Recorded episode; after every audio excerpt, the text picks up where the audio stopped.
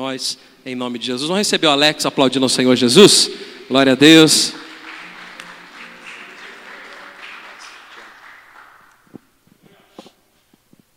Boa noite, gente. Paz seja convosco, amém?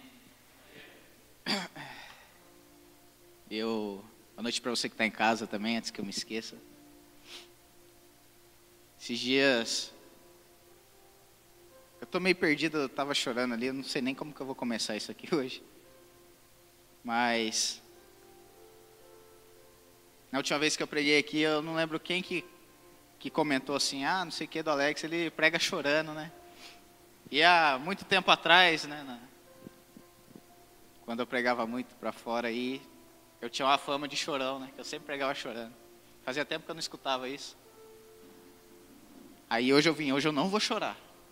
Não vou ficar com fama de chorão. Já subi chorando aqui. É, eu não sei você está aqui, você que está em casa, mas eu criei muitas expectativas para esse ano de 2020. O ano de 2019 foi um ano espetacular para mim em todos os sentidos possíveis. E quando a gente começa a ganhar, quando a gente começa a vencer, a gente acha que não vai perder mais. Né? É igual o time de futebol, quando começa a ganhar muito, você acha que não perde mais. É... Aí aconteceu toda essa situação que está acontecendo. Eu lembro que no final do ano passado eu voltei para academia e eu falei, cara, eu vou ficar monstrão em 2020. Vou, vou ficar. Ontem eu estava mandando mensagem pro David, David, pelo amor de Deus, me arruma calça que minhas calças estão tá tudo furando, tudo rasgando. Foi por água abaixo, meu meu projeto. E por que, que eu estou falando isso? Então, de brincadeira até, mas talvez que você está aqui, você, ou você que está em casa, você criou expectativas, não só para esse ano. A verdade é que vira e mexe na nossa vida, a gente cria uma expectativa por aí, né? Diversos assuntos diferentes, diversas áreas diferentes.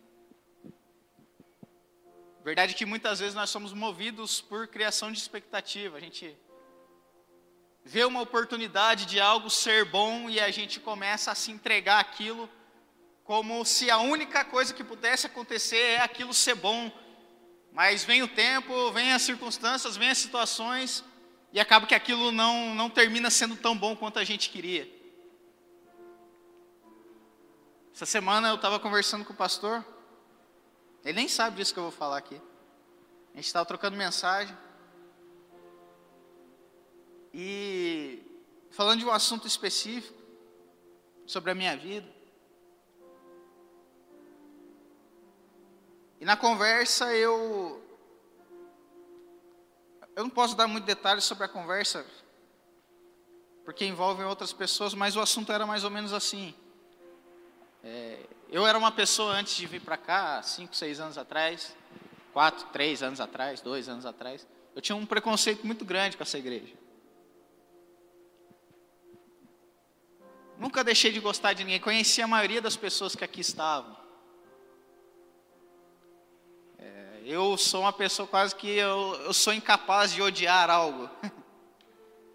Eu sou muito mole, sou muito sentimental.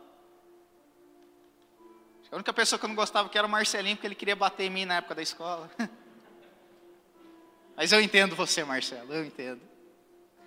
Se eu me visse, eu ia querer me bater. E acabou que quis Deus, e graças a Deus que Ele quis assim que eu viesse para cá. E nós estávamos falando sobre um assunto parecido com esse. E, e eu lembro que antes, né, nas outras situações, toda vez que, que eu ficava sabendo que algum amigo meu vinha para cá, eu ficava chateado. Às vezes eu ficava bravo. E as pessoas às vezes vinham para cá e se afastavam de mim porque sabia que eu estava chateado. E essas pessoas estarem longe de mim fazia com que o meu preconceito com a igreja só aumentasse.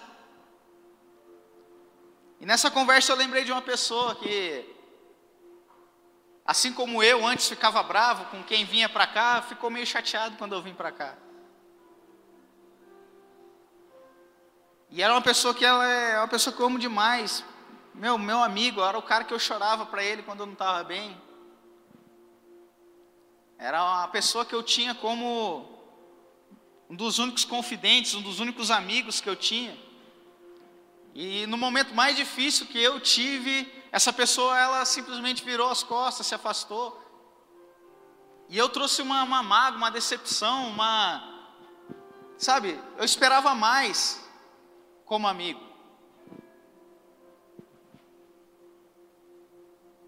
E eu fiquei muito chateado e aquilo ficou dentro de mim durante. Já vai para dois anos que, que eu. Acho que fechou o primeiro ano, estamos indo para o segundo ano quase que a gente está aqui. Durante esses dois anos, praticamente, a gente não se falou, a gente não conversou. Coisas ótimas aconteceram na vida dele, da esposa dele, e eu me abstive de participar. Coisas ótimas aconteceram na minha vida.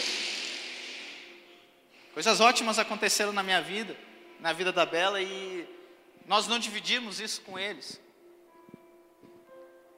Enquanto eu e o, e o pastor conversávamos a respeito de outra pessoa, não tinha nada a ver com, com essa pessoa, não tinha nada a ver. O Espírito Santo começou a ministrar algo em mim a respeito de expectativas e frustrações e o propósito dele na nossa vida. E eu queria compartilhar com vocês nessa noite. Se você puder abrir sua Bíblia no livro de Mateus. Mandar um beijo para minha esposa que está assistindo em casa, eu espero. livro de Mateus, versículo 26, capítulo 26, aliás. Eu só dei essa abertura, essa ilustração, para que você entenda um pouquinho a respeito do que, que nós vamos falar hoje. Mateus, capítulo 26, lá no versículo 36. Isso. Eu vou ler daqui que fica mais fácil. Então Jesus foi com eles a um lugar chamado Getsemane e disse: Sentem-se aqui enquanto eu vou ali orar. Levou consigo Pedro e os dois filhos de Zebedeu e começou a ficar triste e angustiado. Minha alma está profundamente triste a ponto de morrer, disse ele. Fiquem aqui e vigiem comigo. Ele avançou um pouco, curvou-se, com o rosto no chão e orou: Meu pai, se for possível, afasta de mim esse cálice. Contudo, que não seja feita a tua que seja feita a tua vontade, não a minha. Depois voltou os discípulos e os encontrou dormindo. Vocês não puderam vigiar comigo nem por uma hora? disse ele a Pedro. Vigiem e orem para que não cedam à tentação, pois o espírito está disposto, mas a carne é fraca. Então os deixou pela segunda vez e orou: Meu pai, se não for possível afastar de mim esse cálice sem que eu beba, faça-se a tua vontade. Quando voltou pela segunda vez, encontrou-os dormindo de novo, pois não conseguiam manter os olhos abertos. Foi orar pela terceira vez, dizendo novamente as mesmas coisas. Em seguida voltou aos discípulos e lhes disse: Como é que vocês dormem e descansam? Vejam, chegou a hora, o filho do homem está para ser entregue nas mãos de pecadores. Só até aí.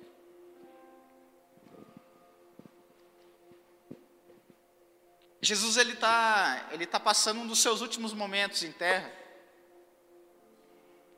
E sabendo de tudo que ia acontecer com ele, né? Ele já sabia de tudo.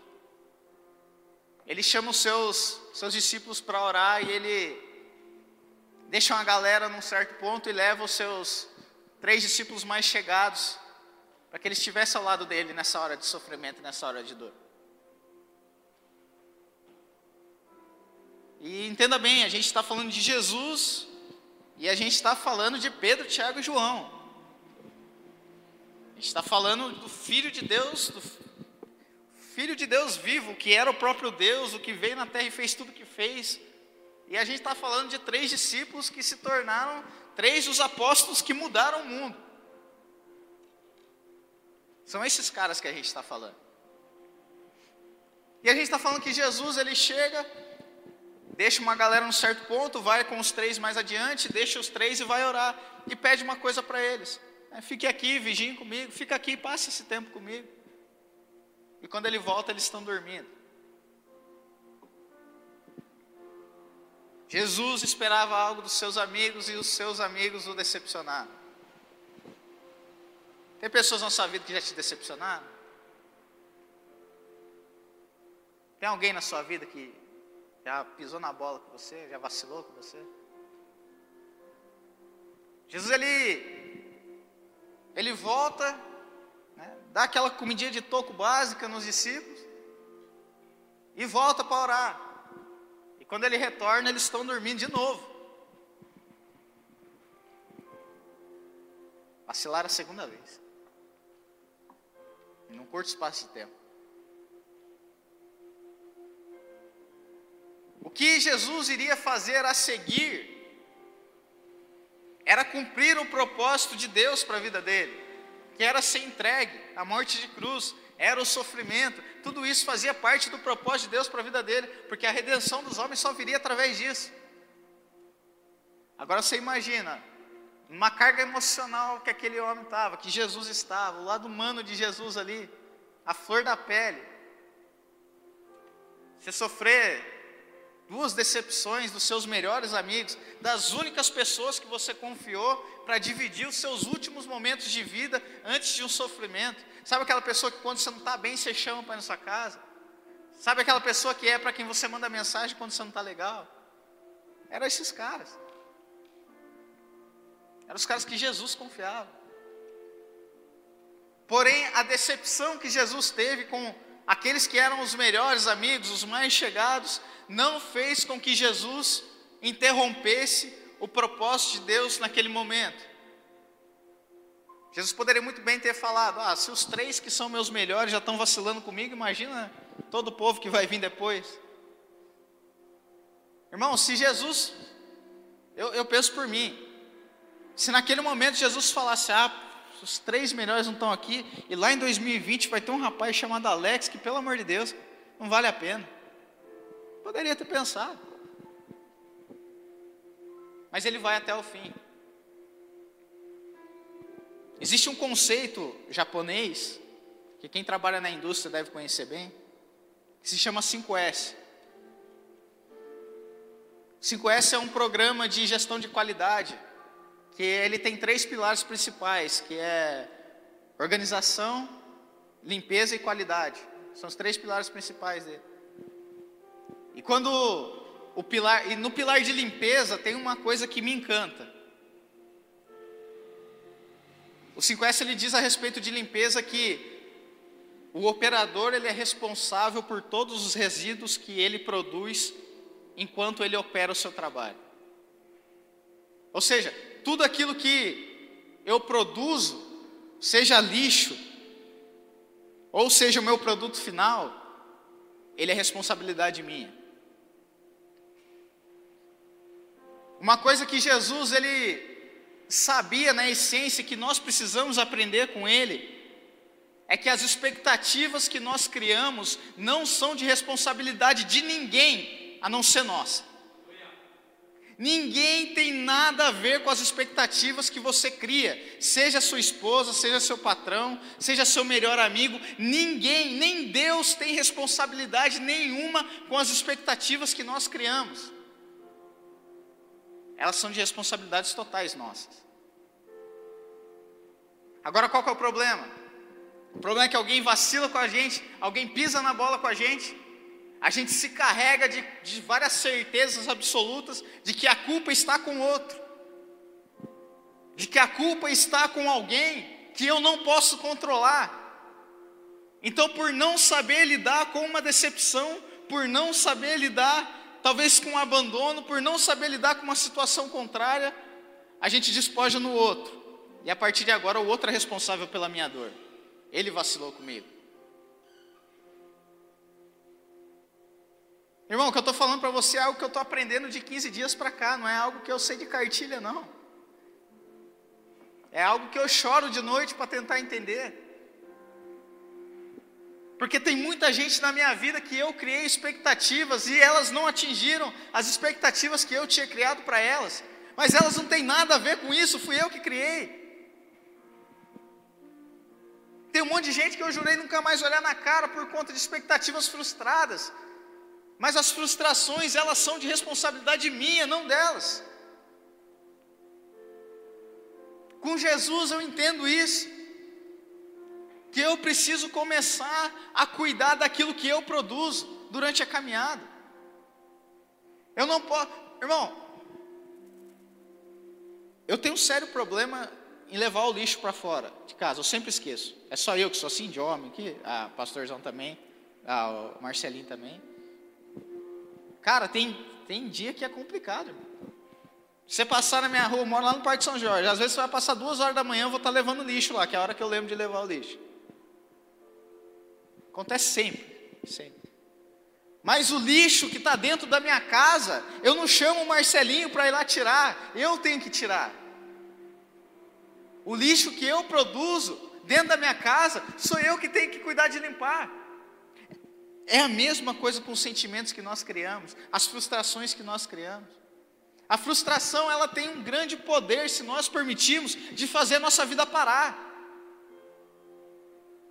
As frustrações, elas destroem vidas de muita gente por aí. E eu, durante um, uma, um grande período da minha vida, tive minha vida amarrada em frustrações. E as frustrações, elas tendem a puxar a gente e o nosso olhar para o outro, porque o outro não fez ou porque o outro fez desse jeito que não era para fazer, porque o outro não estava aqui quando eu precisei, porque o outro foi embora no momento mais difícil da minha dor. Eu era uma pessoa que eu sempre falava isso. Eu sou amigo de todo mundo, mas eu não tenho um amigo. Todo mundo que está passando crise me procura, mas quando eu estou em crise não tem ninguém. Eu sempre fiz isso, totalmente injusto. Estava cheio de gente do meu lado, mas as frustrações que eu tive com um ou com o outro fazia com que eu não enxergasse mais ninguém. Às vezes você está vivendo uma vida presa em, em amargura, uma vida com falta de amor, porque alguém que você amou foi embora, e hoje você não consegue enxergar as pessoas que amam que estão do seu lado. Hoje Jesus quer te libertar disso. Você que está em casa, às vezes você está aí preso num monte de situação amargurada. Que câmera que está aqui que eu já nem sei? Essa aqui, aqui de frente. Às vezes você está preso num monte de situação. Jesus quer te libertar disso hoje. Aquilo que está no outro não vai ter como você mudar, não tem. E você pode pedir para Deus mudar no outro, mas Deus vai fazer questão de não mudar. Eu tenho certeza disso.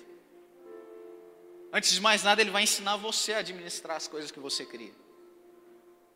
As suas expectativas frustradas não podem parar a sua vida e não podem parar aquilo que Jesus está construindo para você. Os abandonos que talvez você viveu, eles não podem. E, isso, e eles só têm o poder de te parar se você permitir. As dores que você carrega só têm o poder de parar a sua vida se você permitir. Talvez você possa estar falando, Alex, mas você não viveu o que eu não vi, eu não vivi, mas eu vivi o que eu vivi. Eu não passei as mesmas dores que você, mas as minhas maiores dores doeram em mim tanto quanto as suas maiores dores doem em você. A gente tem que parar de, de colocar uma lupa e aumentar o tamanho do nosso problema como se ninguém entendesse. Todo mundo entende, todo mundo passa situação difícil. Todo mundo em algum momento viveu algum abandono, viveu algum trauma. Todo mundo. Às vezes todo dia. Todo dia a gente tem pensamentos ruins, tristezas que batem na porta da nossa vida. Todo dia. Todo dia vem um pensamento, uma lembrança de alguém que nos fez mal. Todo dia. Qual que é o problema? O problema é que a gente dá permissão para isso entrar na nossa vida e nos controlar. Irmão, Jesus estava na cara do gol, na cara do gol. Ia acabar ali, ó. Imagina irmão, já fez coisa errada no seu trabalho e o chefe mandou você ir na sala dele? Você já vai sabendo que você vai levar uma daquelas bonita. Jesus sabia o sofrimento que ele, ia, que ele ia passar, ele sabia o sofrimento na carne, na carne, ele sabia, e ele chama os seus três melhores amigos para estar junto, e os caras dormem. Irmão, se so, Se sou eu, velho, você é louco. Os caras dormiram. Jesus tinha acabado de fazer a irmão do céu. Essa história ela é muito, ela é muito doida. Mas Jesus ele mostra que ele não tem compromisso com as suas frustrações. Ele sabe muito bem lidar com isso e graças a Deus, porque quantas vezes eu e você nos não frustramos ele? Quantas vezes? Quantas vezes? Mas ele não tem compromisso com as frustrações, ele tem compromisso com o propósito. Com o propósito ele tem. Com a transformação que ele quer operar na sua vida, ele tem, ele tem compromisso com isso. Ele tem compromisso. Ele não tem compromisso com as dores que você carrega, ele tem compromisso com o espírito que te move. E a gente precisa começar a entender isso e a começar a se mover pelo espírito. Porque no espírito, irmão, não tem espaço para mágoa, não tem. Pode ser a pior pessoa do mundo, irmão, pode ter acabado com a sua vida. Quando você tiver uma ótica do espírito, irmão, não tem mais mágoa. Eu conversando com o pastor e eu lembrei dessa pessoa e ele nem está sabendo disso. Sabe, acho que nem quem é. Aí eu peguei e mandei uma mensagem para ele. Falei, meu, me perdoa, cara. Eu falei, me perdoa, mano. Cara, aconteceram coisas maravilhosas na sua vida e eu não tive do seu lado para sorrir com você. Eu falei, me perdoa, velho. Olha o chorão aqui de novo. Eu sei que você passou por situações difíceis e eu não estava do seu lado para a gente chorar junto. Falei, me perdoa, velho.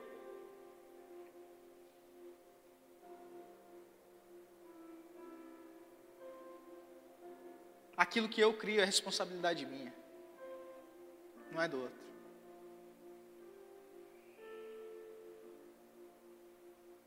Na última vez que eu ministrei aqui, eu falei muito sobre propósito. E não tem como eu ministrar e não falar sobre o propósito. Porque é Ele que me move, é Ele que me dá significância. Os propósitos de Deus na minha vida são o que me mantém vivo, que me mantém alegre, que me mantém feliz. Todos os propósitos dele. O propósito de eu me casar com a Bela me mantém vivo e me mantém feliz. O propósito de eu estar nessa igreja como filho me mantém vivo e me mantém feliz. O propósito dele de me colocar como ministro me mantém vivo e me mantém feliz. Tudo que, tudo que ele me move me mantém vivo e me mantém feliz. Às vezes a falta de felicidade que você enxerga, que você diz que tem na vida, a falta de significância que você tem na sua vida, às vezes é excesso de mágoa, é excesso de lixo que você produziu e não pôs para fora, excesso de lixo que você produziu e pôs a culpa no outro. Pode ser que o outro tenha feito coisa errada assim, eu não estou dizendo isso. Eu já vacilei com muita gente, muita gente já vacilou comigo. Mas o que está em mim está no meu controle. Jesus está querendo libertar você hoje de coisas que tem travado a sua vida. Jesus está querendo, sabe? Isso, isso, é muito profundo. Jesus está querendo te dar uma visão de Getsemane hoje, cara. Talvez você está passando pelo momento de maior amargura da sua vida. Talvez você está passando pelo problema, por um problema, pode ser o, maior, o problema de saúde mais difícil. Irmão. Eu vou falar um negócio aqui que é muito sério. Você pode estar tá passando por um processo de câncer, irmão. Mas as chances da, da mágoa e dos sentimentos ruins que você está carregando te matar é muito maior do que essa doença. É muito maior.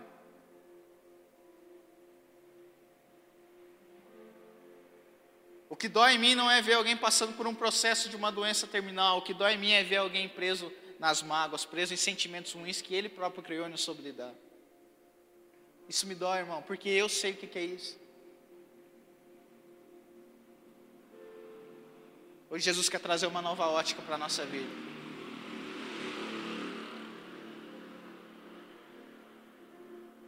Hoje Jesus quer trazer uma nova ótica para a sua vida. A gente começa a focar em tanta coisa externa, pedir tanta coisa para Deus.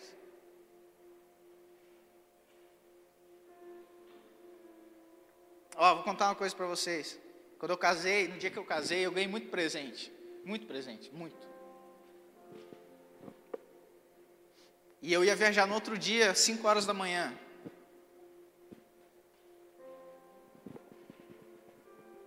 E a gente juntou as coisas na, na chácara onde a gente casou, colocamos no carro e fomos para casa. E a gente começou a levar os presentes para a cozinha de casa. Ficou uma bagunça, irmão, porque não dava tempo de arrumar, estava cansado. Tinha que dormir, já 10 horas da noite, eu ia sair 5, 4 horas da manhã. Era as 4 horas da manhã. Ganhei um monte de coisa bonita, um monte de coisa chique, um monte de coisa cara, irmão. Ganhei. Mas minha casa estava bagunçada, cara. Quando a gente terminou de colocar tudo no meio, assim, a gente colocou um colchão no chão. Não sei nem de onde que tinha um colchão lá, a gente colocou um colchão. Não tinha mesa, não tinha nada na casa. E empilhamos todas as coisas que a gente tinha ganhado. Eu olhei para aquilo e falei, meu, que bagunça, velho. Escuta isso no nome de Jesus. Às vezes você está pedindo um monte de coisa para Deus e Deus tem dado tanta coisa maravilhosa, Deus tem, tem te presenteado de maneiras tão espetaculares e profundas. Só que tudo que você está enxergando é uma, uma bagunça na sua vida porque sua casa não está arrumada. Às vezes Deus está fazendo tanta coisa maravilhosa para você, mas sua casa está tão bagunçada que tudo que você consegue enxergar é bagunça. Você não consegue enxergar o valor das coisas que Deus tem colocado na sua vida porque a sua visão a respeito da bagunça que lá está já te contaminou por completo. Eu viajei, quando eu voltei de viagem, meus pais e minha irmã eles tinham arrumado minha casa inteira. Cara, que maravilha que era ver aquilo. Cada presente no seu lugar. Tudo que eu precisava eu ganhei. Quando você começar a organizar a sua casa, você vai entender que tudo que você precisa, Deus ele já está colocando na sua vida.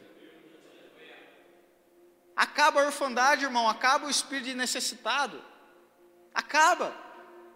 Porque quando a casa está arrumada, a gente consegue enxergar o valor das coisas que lá dentro estão. Quando a sua vida estiver totalmente arrumada, quando os seus sentimentos estiverem bem administrados, quando as expectativas frustradas que você criou estiverem no seu devido lugar, quando o lixo tiver sido jogado para fora, você vai ver como Deus tem cuidado da sua casa e como Deus tem cuidado de você.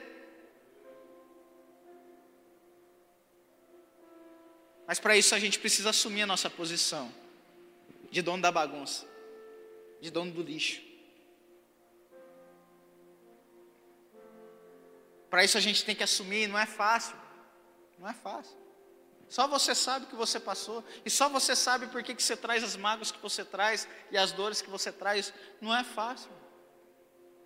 Mas só não é fácil, porque nisso está todo o segredo de você encontrar toda a significância que você está buscando na sua vida. Você pode estar tá buscando em tanto lugar e não está achando, tanto tempo e não está achando. E hoje Deus te trouxe aqui, e hoje Deus te colocou aí na sua casa para ouvir essa palavra, de que se você arrumar a sua casa hoje, tudo aquilo que você tem buscado a sua vida inteira você vai encontrar.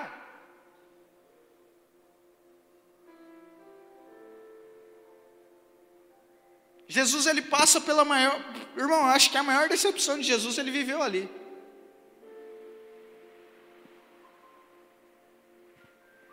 Mas ele vai até o final. Ele não para, irmão. E Jesus, ele era movido por um tal de Espírito Santo, que ele liberou sobre nós e hoje ele pode te mover também. Só que você precisa querer isso. O espírito imparável de Jesus que fez ele superar a maior decepção, de logo três, duas vezes ali no momento mais difícil da vida dele. Aquele mesmo espírito que movia ele, ele está aqui hoje, ele está dentro de você, ele quer te mover sobre tudo aquilo que tem te parado nos últimos dias.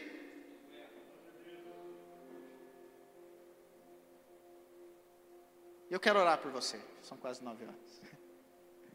Queria que você ficasse de pé, no nome de Jesus. Você pode ficar de pé. Feche seus olhos. Você na sua casa, feche seus olhos em nome de Jesus.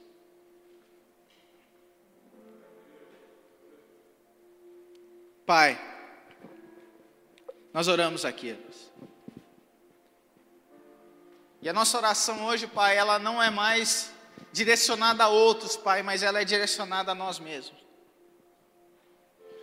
Pai, a nossa oração hoje, Deus, é que o Senhor nos ajude, Pai, a limpar toda essa sujeira que nós estamos produzindo durante a nossa vida.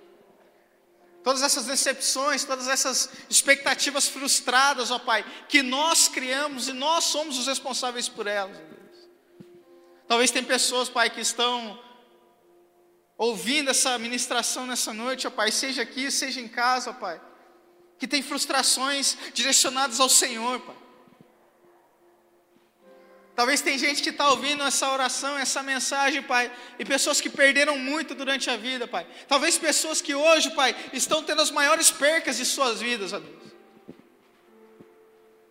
Que no nome de Jesus, ó Pai, esse Espírito imparável de Jesus o Espírito Santo que moveu ele até o findar do propósito, ó Pai. Ele mova cada um dos seus filhos, ó Pai, que passam por essas situações hoje, Deus. Que no nome de Jesus Cristo, Pai, as mágoas do passado, as decepções e as frustrações do passado, ó Pai, sejam elas familiares, sejam elas conjugais, sejam elas, Pai, é, com igrejas, com pastores, com homens, ó Pai, sejam elas em qualquer área, ó Pai o que eu peço para o Senhor, ó Deus, é que o Teu Espírito nos mova, Pai. Que o Teu Espírito, ó Pai, nos ensine a colocar cada coisa no, no lugar, ó Pai. Que no nome de Jesus Cristo, ó Pai, essa pessoa que está passando por essa doença nesse momento, Pai, essa pessoa que tem enfrentado essa doença difícil nesse momento, Pai, que ela entenda que tem coisas bem piores do que essa doença que ela tem enfrentado, Pai, e bem mais fáceis de serem curadas, ó Deus. Que no nome de Jesus Cristo, Pai, o teu espírito tenha total liberdade em nós, ó Pai, de mover tudo que precisa ser movido, de retirar tudo que precisa ser retirado, ó Pai. Que no nome de Jesus, ó Pai, os teus olhos, ó Pai, sejam os nossos olhos, que nós conseguimos enxergar, Pai, tudo que nós estamos vivendo de acordo com a Sua ótica, Deus. No nome de Jesus. Você pode falar amém? Que Deus tenha falado pelo menos um pouquinho com você nessa noite, no nome de Jesus.